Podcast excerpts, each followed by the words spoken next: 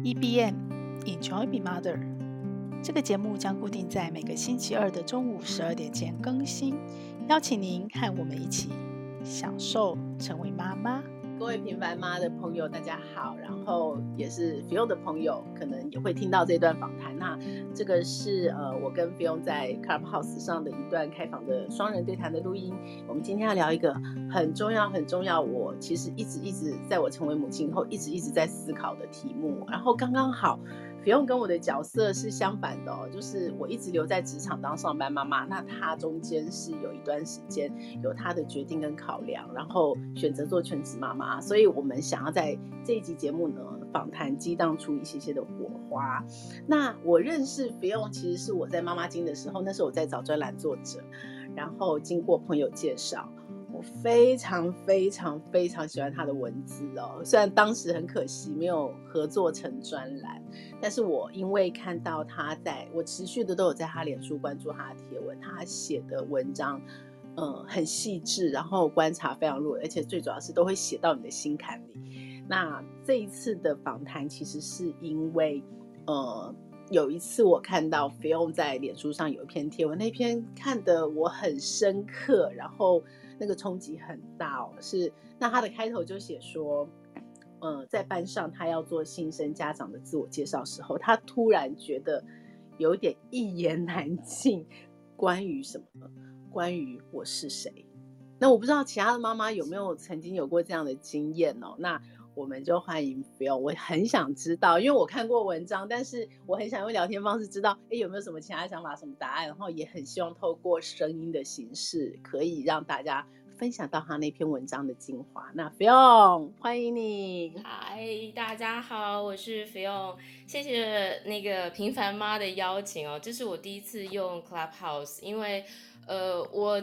我我我我有自己的 podcast，但是我没有想过会用这样的方式跟你对谈。然后我更没有想到的是，当年一个没有成的缘分，竟然让我们成了朋友，然后维持这么多年吼。那也很谢谢你刚刚对我的肯定。你知道，妈妈最缺乏的就是别人对她的赞美。那当别人愿意给出这样的肯定的时候，我觉得那个妈妈就会一点一点的找到她自己究竟是谁。那我们今天要来聊的是，为什么我选择做全职妈妈，还是说，呃，在我这十年真的是完全全职的主妇生涯当中，我又怎么呃找回我自己？我都很想聊耶，但是我最想，现在我最想知道的是，后来你那天怎么自我介绍啊？你怎么介绍你是谁？我我介绍，你知道大家都很喜欢说你是某某人的妈妈，但是我非常喜欢用我自己的名字登场哈，因为我发现我当然是某某人的妈妈，但是我必须要先知道我自己是谁，而且我一直要很喜欢我自己是谁，我才可以做好某某人的妈妈。所以我当时是呃跟大家说我曾经在哪里工作，后来我选择全职带我的孩子，他们甚至没有上过幼稚园。那在他们终于都回归到小学之后，我又开始做我喜欢的工作。然后我大言不惭的说，我就是一个很爱看韩剧的妈妈。你知道，因为以前如果看韩剧会被人家以为是欧巴桑啊，就是只有师 奶才看韩剧，所以要大方的承认这是我的喜好。我觉得这是我非常肯定我的喜好的一种表现，因为我没有觉得爱看韩剧就是代表，呃，你可能其他地方都做不好，只会躺在家里看韩剧。那我也告诉大家说，我现在正在做一些，比如说文字的工作啊，还有做 podcast，还有呃帮忙学校做一些呃学校的工作。我觉得这这是我目前非常非常满意我自己的生活阶段，那也可能是我的人生历程当中我最喜欢我自己的一个阶段。听到你这样讲，觉得很开心耶，因为我跟你有一样的感觉，嗯，现在也是当妈妈的时候我最棒的阶段，然后这些很感动的时刻，我们可以再慢慢细聊。但是我觉得当了妈妈之后是。我人生最完整的时候，但是现在还可以再更完整啊，所以也一直在努力。所以你现在的答案应该跟你当初在自我介绍答案是一样的，对不对？就是一个爱看韩剧的 feel。对，其实你的追剧都追得很精彩啊，而且不是只是把剧追完而已，你都有一套你自己从那个剧里面得到的启发，或者是你的逻辑，或者是你的收获。其实我觉得那个是知识养分很够的。对，而且呃，我其实觉得不一定是韩剧啦，我觉得在。家庭生活当中啊，当你的孩子开始出生的时候，你就会很容易没有办法去追求你真正喜欢的东西。那我们有时候都会把那个罪责怪到孩子身上，都会觉得说，呃，要不是因为要照顾小孩呀，要不是因为你们，要不是因为我结婚，我早就怎么样怎么样了。那我也曾经有这样的阶段。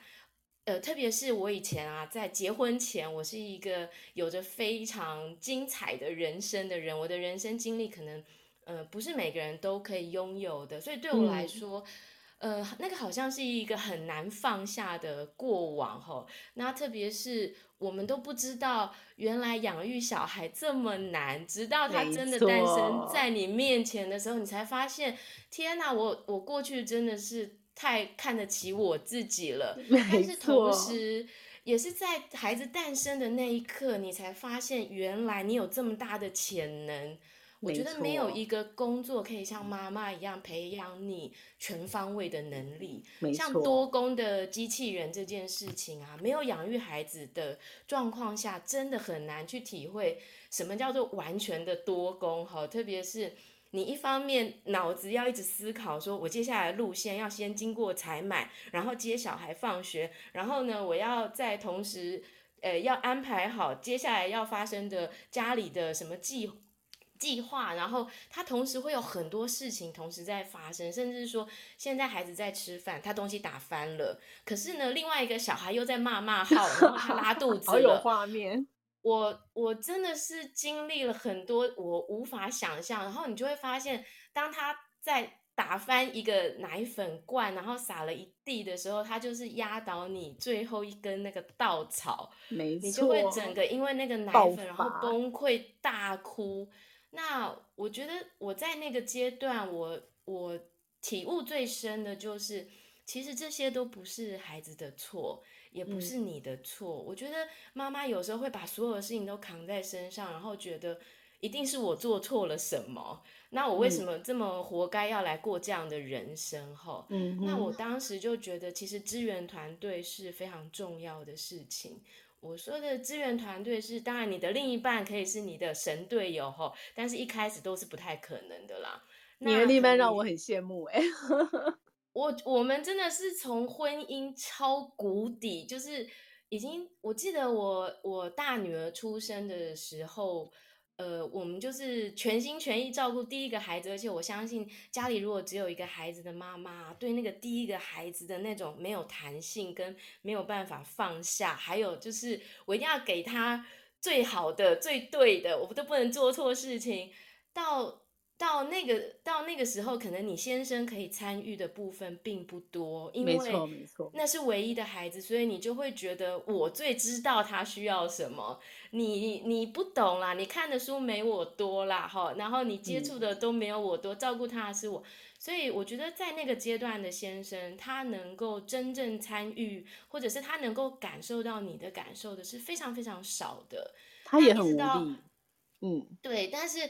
那种孤单感，就是你自己觉得你好孤单，我在这里忙得要命，然后呢，你给我坐在那边划手机，就是我觉得那个互相的怨怼啊，是很可怕的。嗯，可是他唯有真正自己经历过你在经历的人生哈，因为我到我的老二出生的时候，我的我的老大那时候五岁的时候，就突然间他发生了很严重的气喘。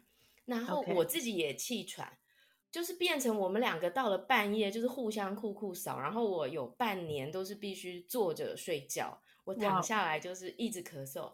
然后以前因为我们会跟孩子同一个房间睡觉，嗯、可是因为我老我的小朋友出老二出生之后，我们就不得不选择说，我得带着老大到另一个房间去睡觉，嗯、那我就只能把我的小孩子交给我的先生。哎，要请他陪他睡觉。我觉得爸爸是从接下这个责任开始，真正的去对真正的去经历说陪睡是怎么一回事。大家都觉得说陪睡，嗯、小孩睡了你就睡啊，你就在旁边划手机呀、啊。可是都没有人想过说，那小孩不睡怎么办？你知道，就是、嗯、很可怕，很灾难。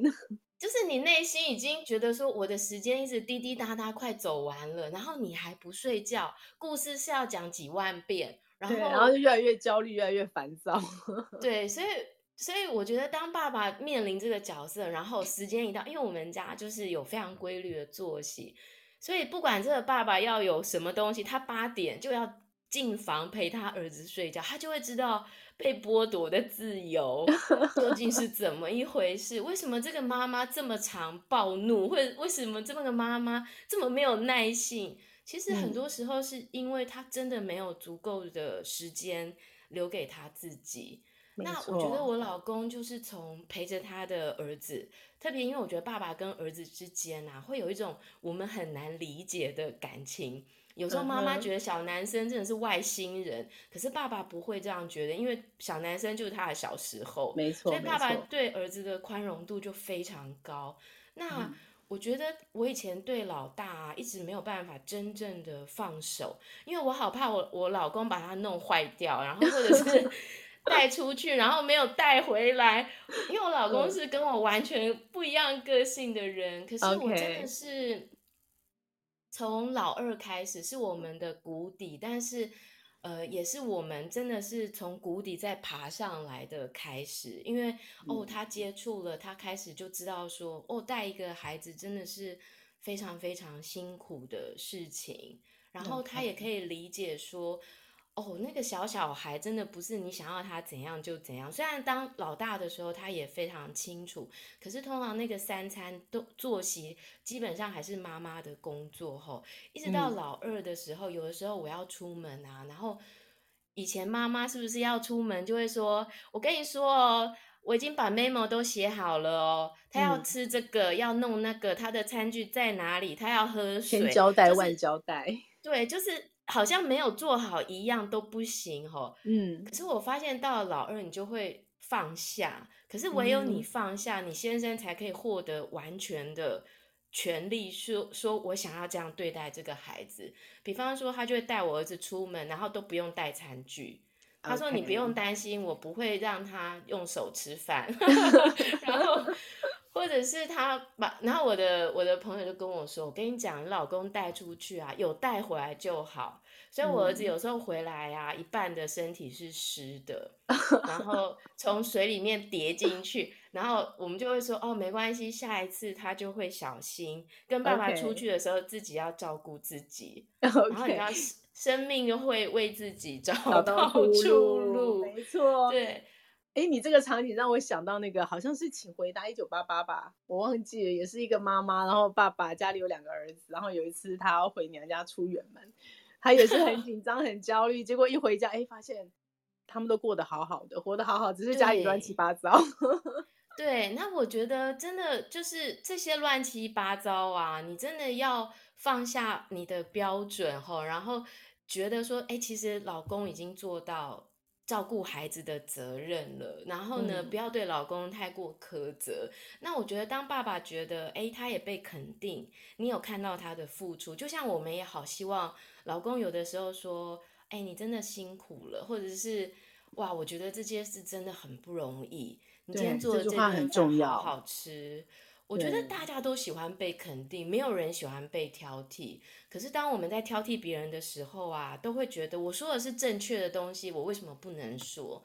可是我就在这个整个慢慢爬上来的过程，发现啊，其实不要想要去改变对方，我觉得要改变的是自己的心态。然后，当你一点一滴可以看见对方为这个家庭的付出，还有就是，呃，他在照顾孩子上面，他有他的方式。那唯有你尊重他的方式，嗯、你的孩子才会尊重你的另一半。那我觉得他才会是一个很正向的循环。不然，在很很初期很累的时候啊，我就很常跟我老公讲。我这辈子哈还给你，就到此为止了。下辈子我们就不要再相遇，因为我都在那个很痛苦的阶段啊，就常常会跟单身的人讲说，我跟你讲，单身是上帝祝福，是因为你们没有欠人，所以你们单身。你如果欠很大.就不仅单身，还两。要还很大。OK。对。哦，但是我觉得它都是阶段性的，就是当你发现有一天，天哪，这个孩子已经可以自己吃饭，你根本完全不用，呃，还要担心他吃满地，或者是还要还要喂他，然后你自己都没有办法好好吃一口饭，你就会发现说，其实这些日子都会过去，太有成就感了。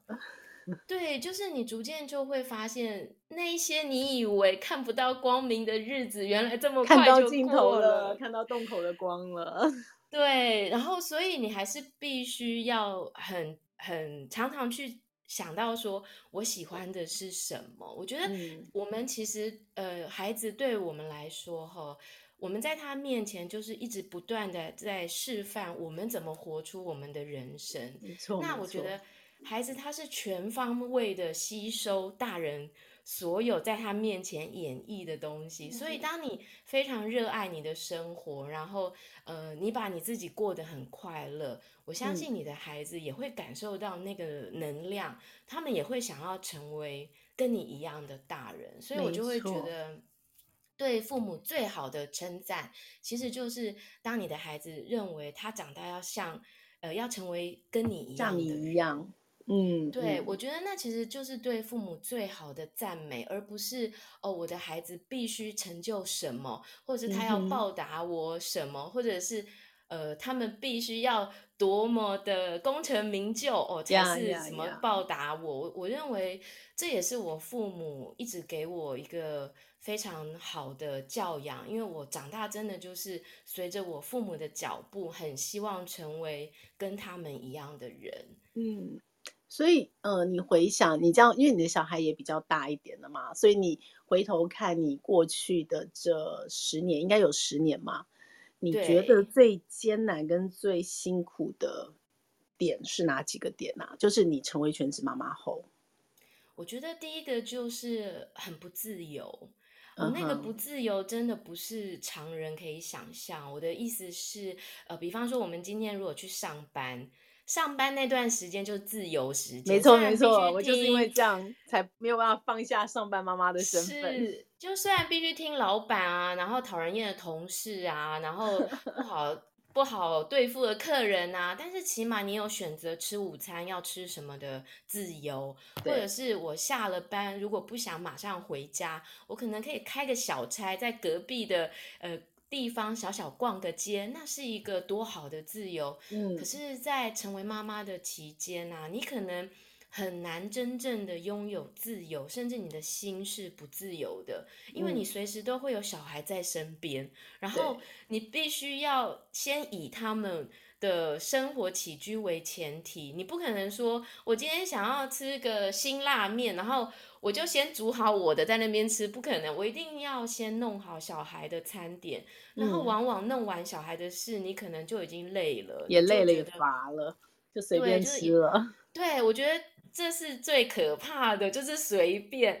所以我我觉得在在做妈妈的过程，那个自由，还有就是我想去哪里，我就可以去，我并没有真的想去哪里。嗯，可是我有时候如果我好想要喝一杯咖啡，我想要去星巴克坐一下，我连坐这十分钟的自由我都没有，因为我的小孩就是在身边。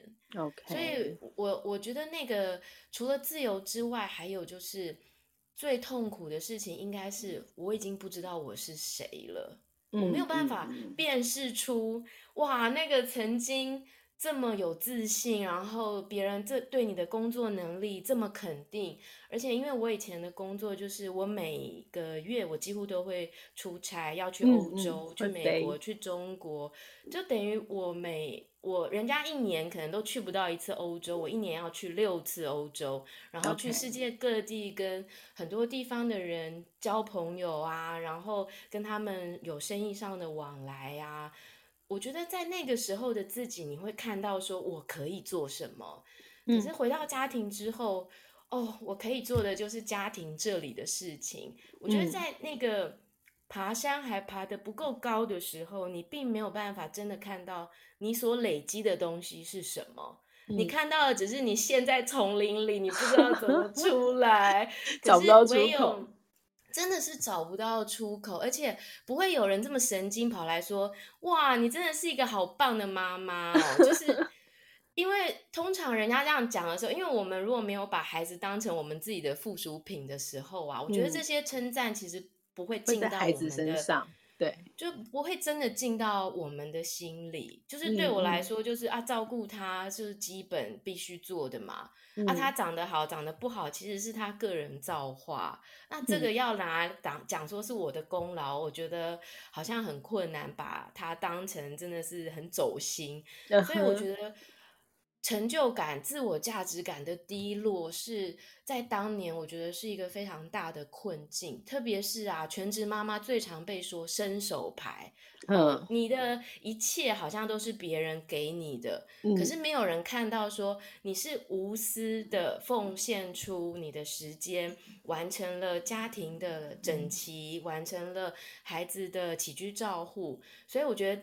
我我当时有一个美国的朋友，他是高盛的会计师，然后他常常去做客人的一些东西嘛，然后他最常跟我讲的就是，我跟你讲，老公的财产你有一半的权利，你知道，你就是帮他做了这些家务，请打扫阿姨不用三万，是不是？照顾小孩保姆不用不用两三万，是不是？是。然后呢，你平常还要。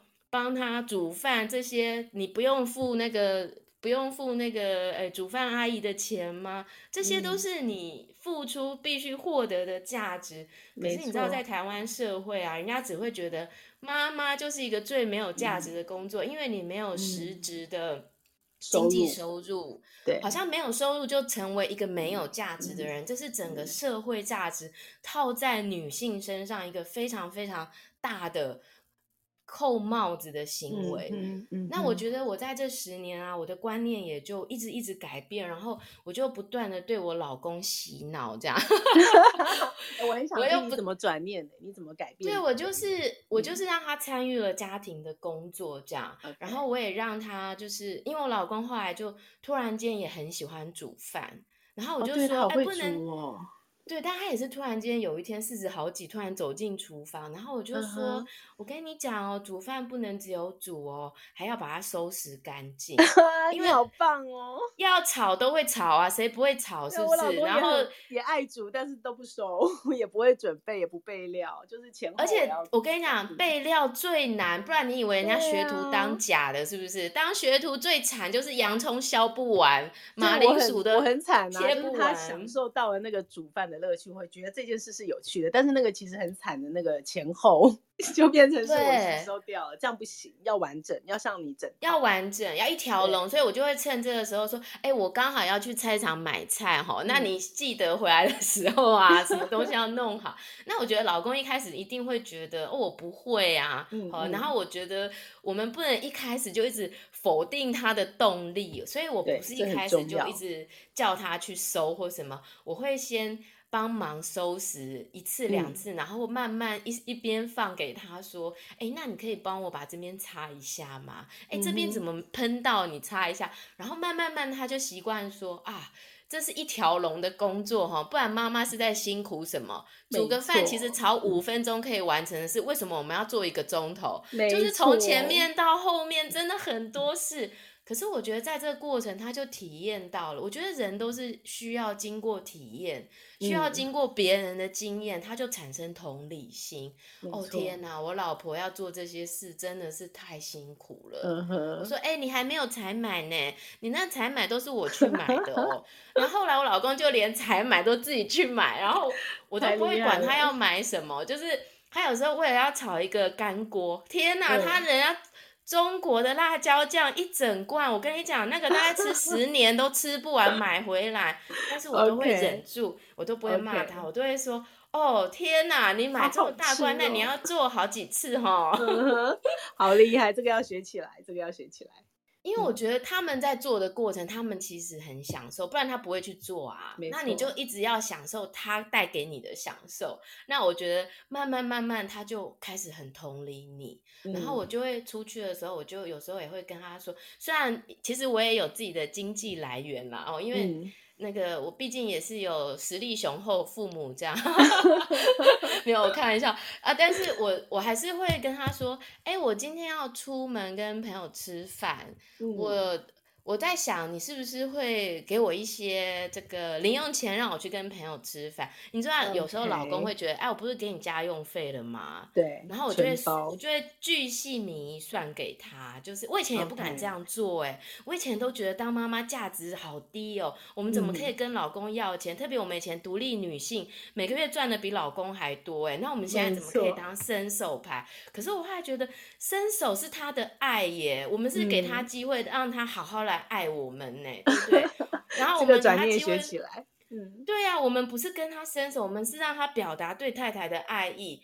五班不搞，我好你咋办呐？然后马上太太就闭嘴，对不对？然后我朋友就会说：“嗯、你会一下把这咋办开启吗？你不会啊，你会哦，很很感恩，然后慢慢花，嗯、对不对？嗯、然后老公也会觉得哇，天哪，买到太太不啰嗦。”可能维持两周啊，是不是？然后我觉得这其实就是你要你要把这个这个金钱的这个东西，不能当成是好像他在施舍你，我在恳求他，不是啊？我觉得我们是给他一个宠爱我们的机会。人要从自己先转念啦，就是自己如果是这样想，那就会整个整个脉络就会往另外一边走。可是如果自己是受害者，然后觉得自己没有价值，然后我都伸手跟他要钱，是负面的想法，可能他就会整个事情就会往另外一个脉络发展。没错，而且你知道，男人很需要成就感。哇，天呐，他可以供养得起老婆，这对他是多大的成就感呐、啊！而且他以前可能都不知道。什么小孩一件外套这么贵？什么？嗯、呃，可能当时我们如果说自己有一点经济能力，我们都会想说啊，算了算了算了，还要跟老公申请，太麻烦了，他一定会嫌我们花太多。我后来都不这样想了，嗯、我后来就会觉得说，当你一直觉得我自己要承担这些的时候，你就一直在累积你的怨气，你就会一直觉得说，老娘出钱出力，然后呢，你就都不知道家里要花这么多钱。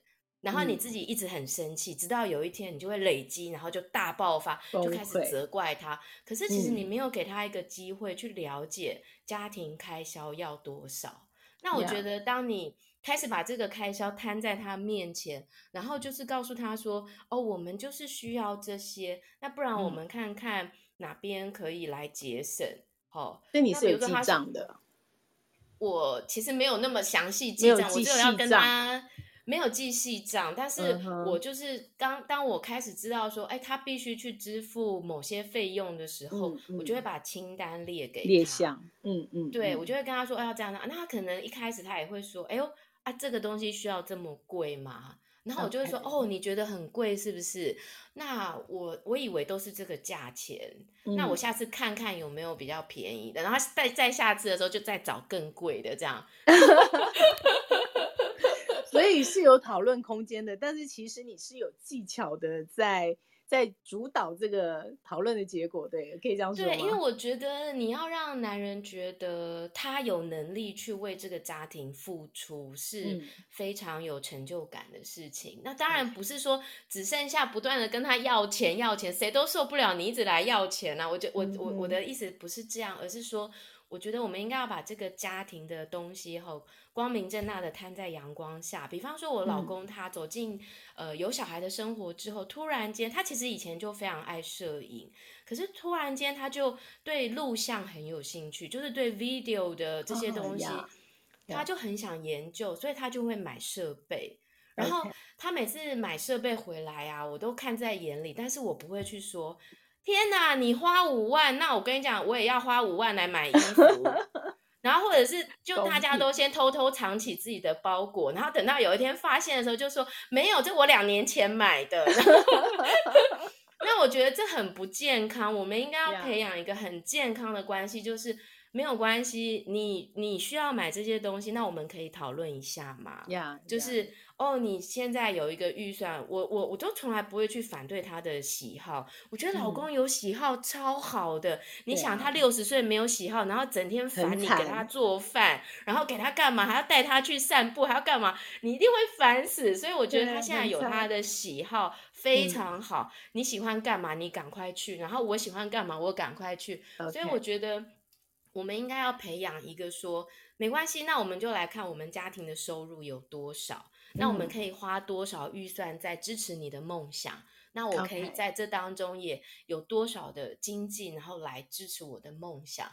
那我觉得大家要先去想，我想要的、我喜欢的究竟是什么？不要先去想，啊，我们没有钱呐，不可能。因为我觉得这个世界其实是由你的意念所形成的。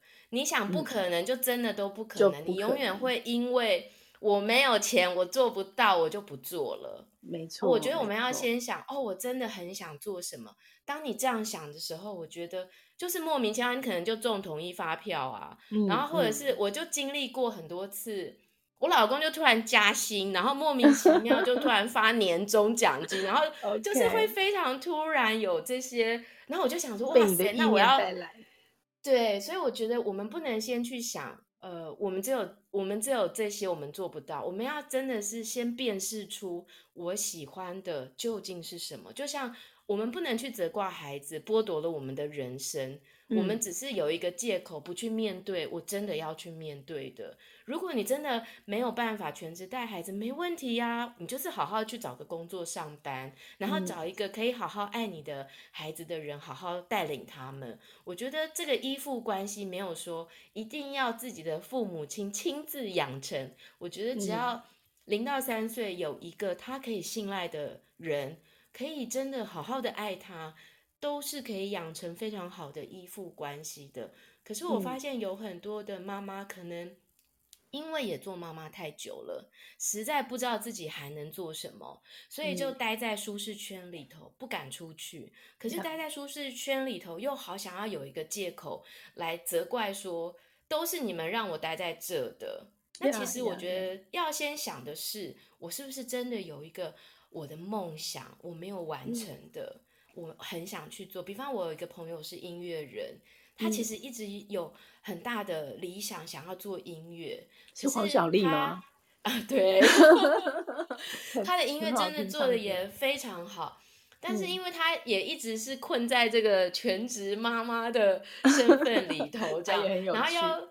他也真的是要一直等到说哦，孩子要再大一点，再大一点，他才真正的回到了音乐的工作上，好好的去发展他的强项。所以我才会一直觉得说，要呃不断的去思考，说我那个没有完成的梦想是什么？而且人不可以没有梦想啊！当你没有梦想，我觉得梦想没有说一定要很。很了不起，并没有，并没有，没有什么很伟大。比如说，有些人的梦想就是，我可以好好过完我每天的人生。我如果每一天都可以快快乐乐，那你就要想，好啊，那我怎么样每天快快乐乐？啊，或者是。呃，比如说我现在听起来我好像接很多工作，但是我其实没有赚很多钱，可是我 再也不会用钱来定义我的价值。嗯，对，嗯，因为我会觉得我现在做的每一件事情都是对别人有帮助的，那对我来说这就是很棒的价值。那我不会因为说，哈，我才收这一点点，因为我女儿常常会说，哦，我妈你真的是收太少，付出太多，佛心来着。对，但是我会觉得钱不会带给我们快乐嘛，钱是工具啊，嗯、带给我们快乐的是被肯定的价值，觉得自己很棒的那个满足，嗯、还有真的服务到了别人，或者是真的创造了别人生活当中的开开心啊、快乐，那个才是实际真的会为我们带来。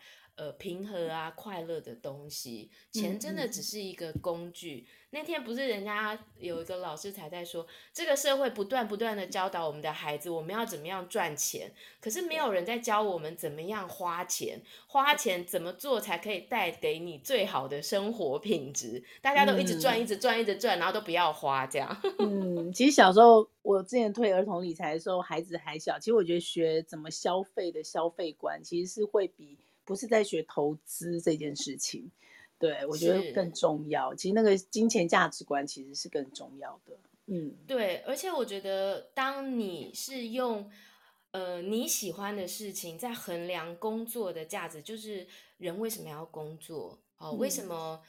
家庭主妇也是一个工作啊！我以前小时候的志愿，我到长大才发现，原来我的志愿是做心理咨商师，还有做家庭主妇。嗯、天哪，我怎么会许这种志愿？哦，可是我 到十年过后，发现家庭主妇带给我的这个。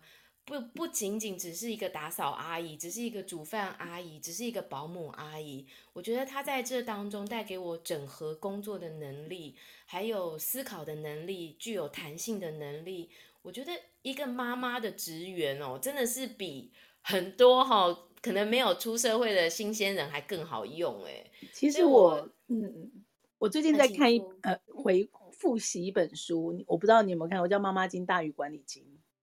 啊，我没有看过。它是二零零六的书，所以我我最近又重新复习它。其实它里面你刚刚提到那些哦，包括一心多用，包括弹性，包括嗯，妈妈要怎么样，就是同理心，要有耐心，所有妈妈培养的能力，他就说妈妈是最好的皮炎。然后是 对，然后妈妈因为有小孩嘛，所以你永远要及时的去，不管你是上班妈妈，你是全职妈妈，你永远要及时的去决定你眼前事情的优先顺位，然后不只是一心多用，而且你永远就有那个很强的流程规划能力。其实这些都是职场需要的能力，只是这个阶段妈妈是把她的重心放在搞定家里所有大小繁杂事。对，所以其实是是这样的，没错。所以我觉得，其实要在一个家庭中看见自己啊，我觉得也很需要另外一半可以看见你。嗯。那我觉得要另外一半可以看见你，你要首先可以看见他。我。真的很常感谢我先生，就是我不会觉得他只是一个赚钱的工具，嗯、我觉得他愿意参与我们的家庭，为我们煮一顿饭，愿意带孩子，甚至我出门都不用再为孩子准备什么餐点，他他会完全的照顾好这两个孩子。我常常都会对他说。哦，我觉得你真的很棒，你怎么那么厉害啊？我都没有想过有一天你竟然可以搞定他们。嗯、然后，其实小孩有时候很喜欢跟爸爸出去，你知道，爸爸就是没有界限，没错、嗯，界限就是他允许他们去尝试很多东西。我觉得这是我身为一个妈妈在安全界限、防护界限很多地方我做不到的，嗯、所以我很感谢我先生，就是愿意去这样子做，然后愿意。很辛苦的工作，然后带给我们一家，呃，衣食无虞。其实现在有谁会饿肚子？很少人会饿肚子了吧？对，大家应该都是经济上，我不能说哦很宽裕啦，但是呃，基本上的需求，我想应该都是是是做得到的。那我觉得我都会很感谢我先生哦，愿意呃为他的家庭做出这样的。付出做出这样的努力，那我觉得先生会感受到你的那个诚恳，你的那个诚意，嗯、他他也会开始去同理，也也给你这样的肯定，所以我觉得其实他才有办法是一个互相一个非常良好的循环。那我觉得其实对孩子来说啊。嗯，最重要的其实也是看到父母亲彼此的相处，我觉得那也会成为他们内心一个很重要的关系。嗯，对，他也会是一个哦，将来我是怎么去对待我的另一半的，所以我不会去在我的小孩面前讲另外一半的坏话，或者是我小孩有时候很爱抱怨他们的爸爸嘛，因为我、我、我现在其实有点孩子气，会跟他们抢洋芋片 然后。我小孩就会说：“哦，我跟你讲，爸爸真的很烦，他为什么自己要吃的不去自己买一包？”嗯、然后我就说：“因为他觉得抢的才好吃，他也很爱吃。嗯嗯”我们就是那种不会牺牲自己成全孩子，像我自己的爸妈都把最好的留给孩子哦。然后我们都会让孩子知道爸妈最爱吃什么，所以他们某一种程度会理解说。呃，其实我的父母亲也有他们的喜好，不会说妈妈只爱吃鱼骨头.有没有？有那种 长大之后鱼肉都是给小孩，然后他就夹一堆鱼骨头给他妈.因为我妈平常都吃鱼骨头。没有，我我觉得这也是要给小孩一个必须尊重他的父母亲。当然我们会很爱他.哦，我们当然也会有些东西会留给他，但是父母也有父母的喜爱呀、啊嗯，父母也有父母的。我也很爱吃药，也要让孩子看见父母，对不对？父母看到孩子，孩子也要看到父母。嗯，是，所以我觉得这样的关系当中就会比较不会倾斜。比如说，老娘花了一生都是牺牲奉献给你，嗯、你现在是没有想到我，是不是？我觉得这个就不不够健康了。OK，所以我常常就会鼓励妈妈，就是要努力的去。活出自己的人生，爱你的孩子其实有他们自己的人生的路。那你照顾他们到一个阶段的时候，嗯，你好好过你的人生，对他们真的会是一个很棒的示范。OK，你刚刚有提到你妈妈，就是她是吃鱼骨头的，但是我理解好像，呃，你当初之所以放弃那么。飞来飞去，然后很绚烂的一个你的自我肯定的人生，然后选择做全职妈妈。虽然当时你还不知道全职妈妈这条路多难走，但是好像受到你妈妈的影响很大，对不对？对，因为我发现其实养育孩子的过程，其实就像在回顾你自己的人生。吼，我其实当时只是很自然的觉得说，哎，我妈是亲手带大我们才回到职场的。那我们家三个孩子当中啊，嗯、又以我是完全是我妈一手带大，因为其他呃，我哥哥我姐姐可能当时有我阿公阿嬷有参与到，还有我姑姑可能也有参与到。Okay. 那但是我是唯一我妈妈亲手带大，所以我发现我得到的那个非常充分的那个安全感，是我一直到成年四十几岁之后，我才发现啊，原来。这件事情对孩子是非常重要的，因为我就在有了孩子之后，才开始不断的去回想很多以前我妈妈照顾我的画面。比方说，有一次我就在我家起床，然后我就大哭，因为我就找不到我妈。然后，嗯，我家很大，然后我妈就从厨房跑过来说：“妈妈在这里，妈妈在这里。”这样，嗯嗯。哦，我对这个画面就一直我我不知道，我竟然。一直留在我心里，然后我记得有好多次啊，因为我爸当时很常出差去国外，yeah. 然后有好多画面都是我妈妈就是抱着我，然后就搭计程车冲医院，因为我半夜好像发烧到四十几度，okay. 然后我妈当时其实是非常怕单身坐计程车的，嗯，可是我妈就是当时已经很着急，想说这小孩怎么烧的这么夸张，然后我妈当时就。呃，陪着我在那个诊所吊点滴，然后我妈就给我一个白健口香糖，她.就说、嗯：“你等一下吊完点滴啊，就吃一个白健口香糖。”然后我妈就轻声细语，你知道我妈平常是很严格的那种妈妈，可是我生病的时候，我妈就非常轻声细语。OK，我还记得以前我小一、小二，然后一当当时我家就住在学校附近，那你知道我妈就会骑脚踏车来接我。嗯，他永远不迟到.就是我每一次还没走到门口的时候，我已经看到我妈了。嗯，我觉得其实这对孩子是对，是一个非常大的安全感。那像我现在，我女儿五年级了嘛，我儿子一年级，嗯、我从不迟到，我从不会因为任何原因让他们在门口看不到我。因为你知道，我曾经遇过一些孩子在门口，然后我就说。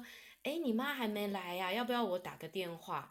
嗯。然后你知道那些孩子就会说：“我习惯了，他每次都这样。” OK，你知道我我我听到的时候，我就心里面觉得说，他感觉好像没有在抱怨，可是其实他的内心可能受伤了。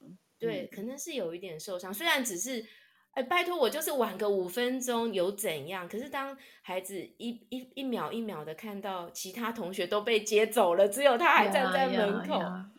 啊，甚至我还记得小的时候，我妈妈会参加我的每一次的母姐会、运动会，嗯、而且我妈妈都会打扮得非常的得体。就是 我妈妈虽然是家庭主妇哦，可是我妈就会穿得像职场妇女一样。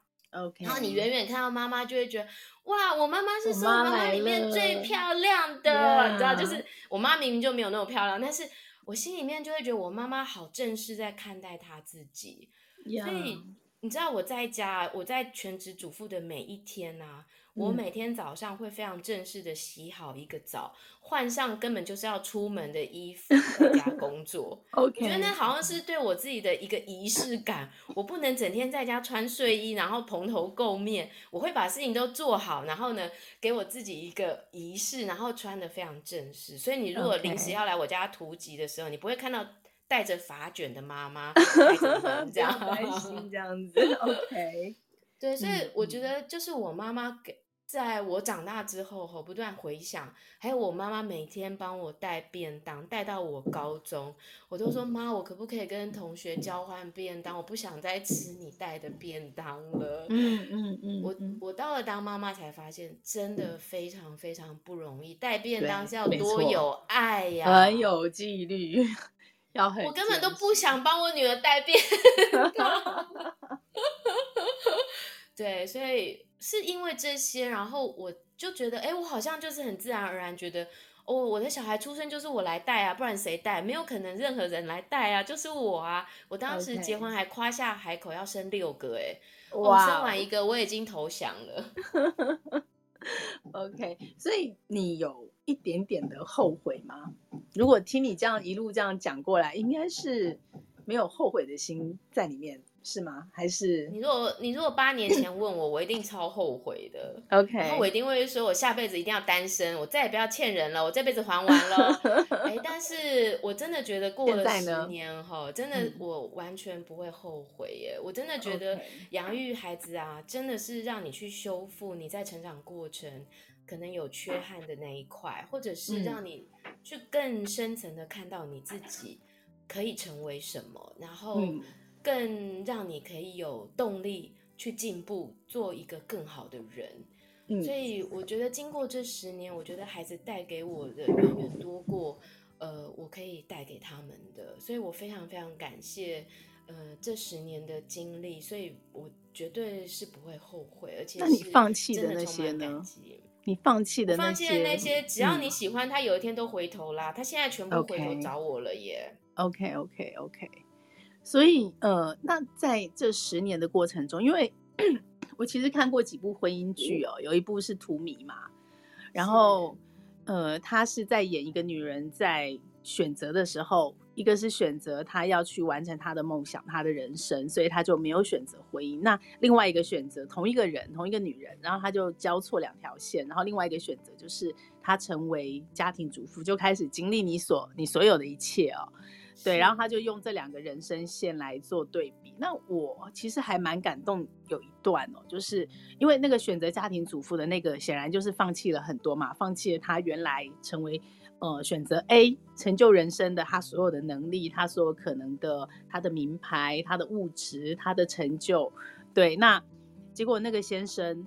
呃，有一次就在跟太太吵架的时候，就是那个选择 A 很很有成就回来，想要再挽回这个男生的时候，然后他就跟他说：“我不会再跟你了。虽然我现在在跟我太太吵架，可是我太太为我放弃了她的自由、她的旅行、她的什么样的人生。然后我发现他对我是恩重如山。”就是这可能已经不是爱情的爱了，但是这份恩重如山。可是我同样也看到这样的放弃，所谓的女人的放弃。然后在另外一部大陆我忘记名字的，也是婚姻剧，然后结果放弃以后变成对先生的压力，然后先生也因为这样，所以外遇找了别的女人，然后他们的婚姻就结束了。所以我很想知道你在过去十年放弃的这个过程，到现在你回头看，或者是那个过程中，你们夫妻。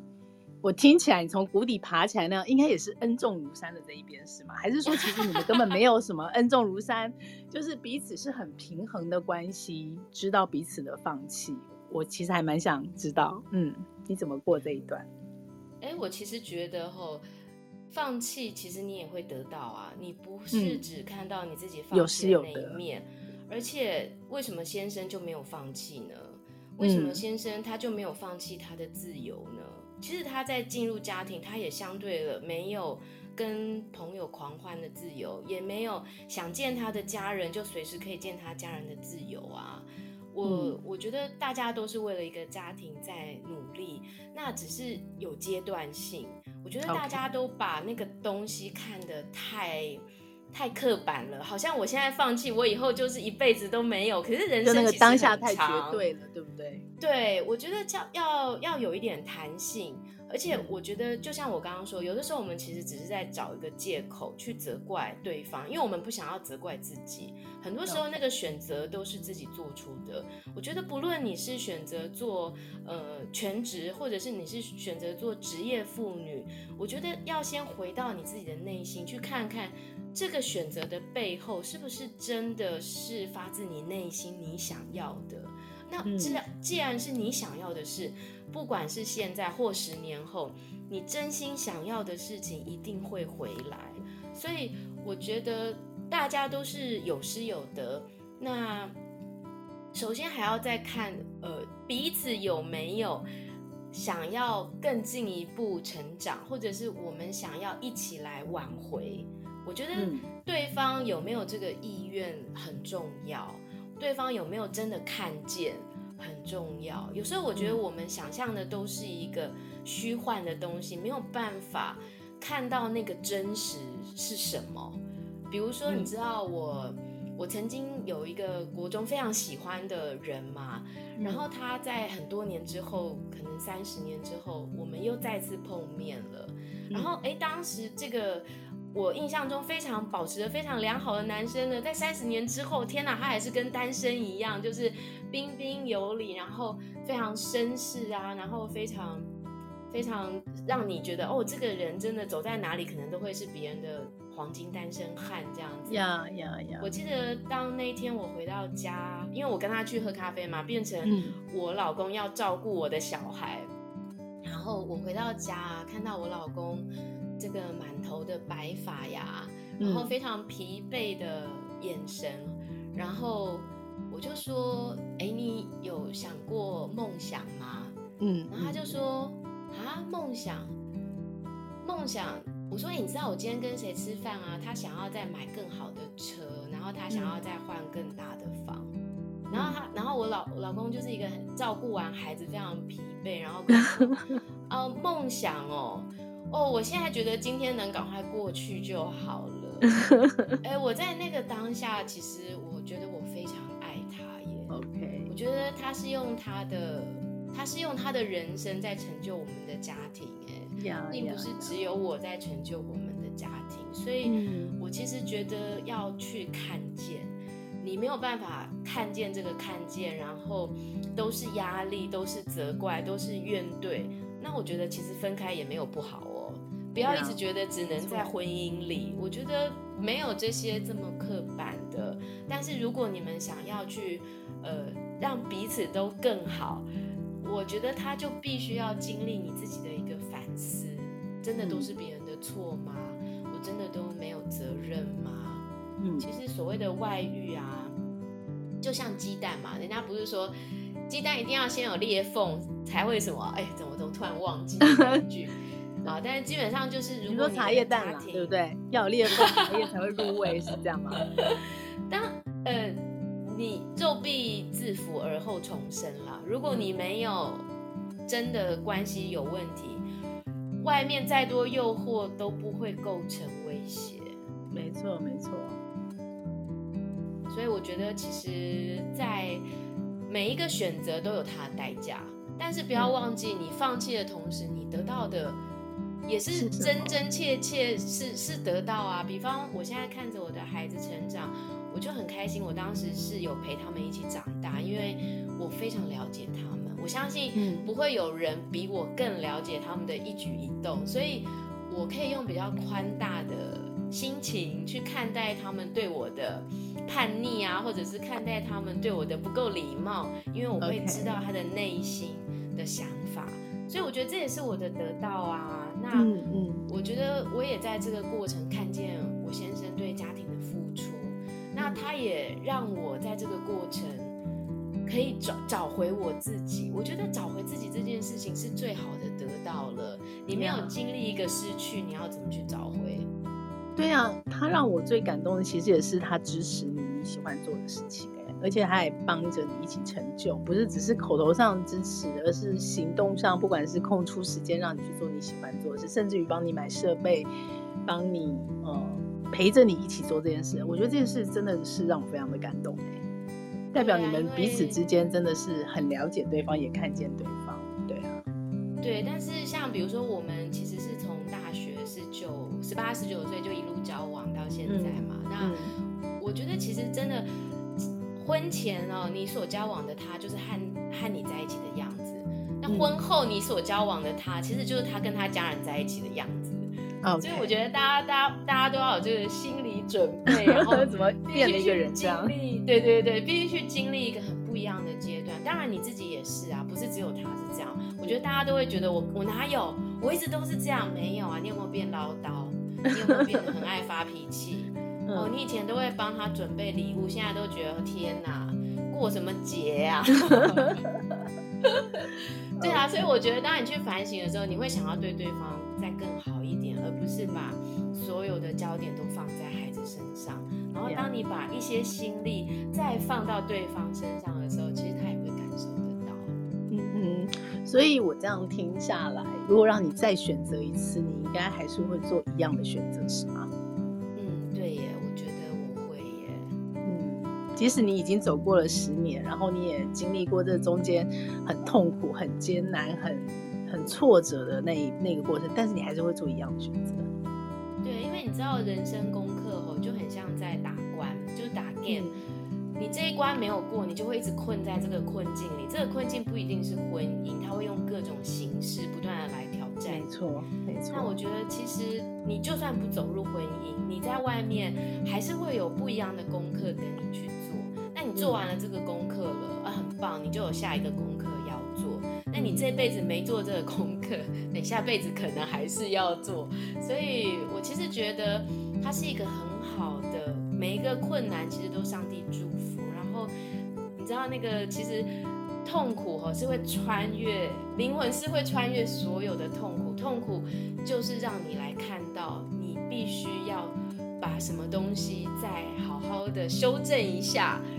然后修正后的那个得到我觉得是人生，我们人生来这个旅行最重要的目的，其实反而不是那个结果。我觉得什么修成正果真的不必啦。我觉得就是在这个经历当中，我们都彼此成长，我觉得这是最重要的事情。嗯，其其实我很开心今天跟你这样整个聊下来，因为。呃，我觉得我们两个就是只有一个身份不一样，就是你当初做的选择是全职妈妈嘛，那我当初做的选择是一直 always 都在上班，做上班妈妈。可是我发现每一个环节，我都能跟你共鸣哎，然后那个做法原则也都很像，只是说可能时间先先后顺序，或是我们可能配置的时间或比重会有一点点不一样。比方说，你可能真的是全程的都陪伴着你的孩子，可是我可能只能像。呃，你妈妈一样坚持，或者是呃，可能比你妈妈再少一点，但是孩子的任何的第一次，我都一定要到场，或者是我一定要参与，就是类似这样，我我得取舍。可是我发现，其实，呃，可以走过这段过程，回头看不后悔选择，然后可以享受这个过程，好像逻辑跟原则是一致的，也是通的。而且，其实你也是一个非常追求自我成。其实，在你身上我也学到很多东西。就是我觉得你一直在进步，然后一直在吸收，然后一直在让自己变得更好。所以我觉得，其实这是不冲突的。我觉得我们可以为孩子做我们可以做的，但是这不冲突。说我们继续发展我们想要发展的，他可能只是。对，我觉得它它是比重问题，就像你说阶段性的，然后可能一开始可能每一天大概五分钟都没有，慢慢慢慢你可能有十分钟哦，慢慢慢慢你有一小时，到现在你可能哦我有一个半天，所以我觉得它真的是阶段性的。我现在已经是一一个整天了，哇，一个整天哇，你已经是成就 成就非凡了，对对对。但是我真的觉得孩子都可以感受得到我们。不论你是在上班的妈妈，或者是你是一个全职的妈妈，我觉得不要把自己逼得太紧。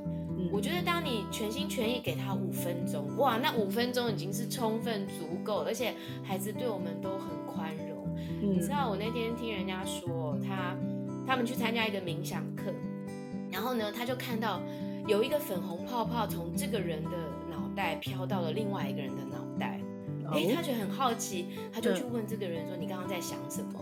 嗯、他说：“哦，我刚刚祝福他。”哎，你知道祝福竟然是一个粉红的泡泡？哎呀，那我就觉得说，其实我们在我们的生活当中，还有对我们的孩子，我们就是要灌满这种粉红泡泡的祝福，然后他就会充满很多正面的能量。然后也不要太苛责自己，因为你的孩子会选择你当他的父母亲，真的是他自己的选择。那我觉得他们都已经知道我们会有这样的爸爸妈妈，然后他会知道我们要一起去经历我们要经历的。没有人是完美的，你的孩子也不是，你也不是。那我们就是一起在这个过程当中彼此修正、彼此调整。重要的是，我们还可以一起往前走。而且人生真的好长哦！你看，天哪，还有一半呢，但也很短，但也很短。啊、呃，对，但是真的也很短。没想到一转眼十年过了，我都没有想到会这么快，太快了。对啊，所以所以其实我我自己看我们两个的角色，因为我们共同都摘了妈妈的角色，只是那个妈妈的角色可能有一点点的不一样。可是可能我们有一个共同点，就是我们一直都没有忘记。去想，去发现我们自己是谁。我们一直在关注这件事，而且我们不止在想，我们还要想办法让自己看到我们自己是谁，不是只是什么妈妈谁的妈妈，或者是那个角色而已。可能还有一个本质，我们自己是谁。然后同时呢，我们我觉得你做的比我更棒的，就是你还让你老公看见你是谁。然后哇，这个肯定真的是太感谢了。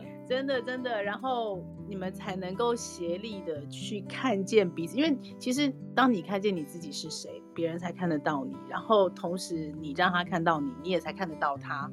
我觉得这是一个非常非常棒的一个嗯，一起成长的过程，就是不止跟先生，也跟孩子，我真的觉得那是一个很棒的一起成长的过程。然后最后还是回到自己身上啊，就是更完整，是是是对啊，对啊，是。嗯，所以这个事情是妈妈很重要的课题，要一直一直不要忘记你是谁。就算你没有时间留给自己 me time 时间，只有五分钟或只有一分钟，你都 OK 这样。然后找好你的那个三不五时来帮忙你的团队，然后找好找一个你的好朋友啊，找你的可以信任的人啊，不用多，就一个礼拜来一天哦。然后你有时间去做一点你喜欢的事情。你会发现哦，在这十年，你累积你喜欢的事情，未来就是在孩子大的时候，它就会成为你的新的出路。没错，这也是非常好的机缘。那这也是让你吼可以在空巢期的时候还可以 很重要哎，对，还可以有一个发展自己的第二春的机会。我觉得其实。都是互相相辅相成的，是非常非常棒的。所以真的千万不要吝啬投资你自己，然后不断不断的去发现真正的你是谁，你喜欢什么，你想要什么，你的梦想是什么。我觉得这个真的是非常非常重要的事情。啊，好棒！谢谢谢谢，不用，真是太开心。谢谢酸，没有成就专栏，我觉得这么一集节目就很精彩了。谢谢谢谢，非常谢谢你的邀请，嗯、我也很开心，真的可以跟大家分享我们很真实的感受。好哦，那我们就各自各自登山，各自再继续努力，然后各自成为我们最完整的自己。嗯，好，谢谢，谢谢大家，谢谢，好，拜拜。这个节目会在各大 podcast 平台播出。如果你喜欢我的内容，要帮我分享给你更多的亲朋好友哦，这样才会有更多的人看到它、听到它。然后也请你帮我在 Apple Podcast 留下你的留言，以及帮我按下五星好评，这样我才能在排行榜上被看到，被更多人听到。谢谢你，希望我们一起来享受成为妈妈。享受快乐，也享受痛苦，让我们一起来享受成为妈妈。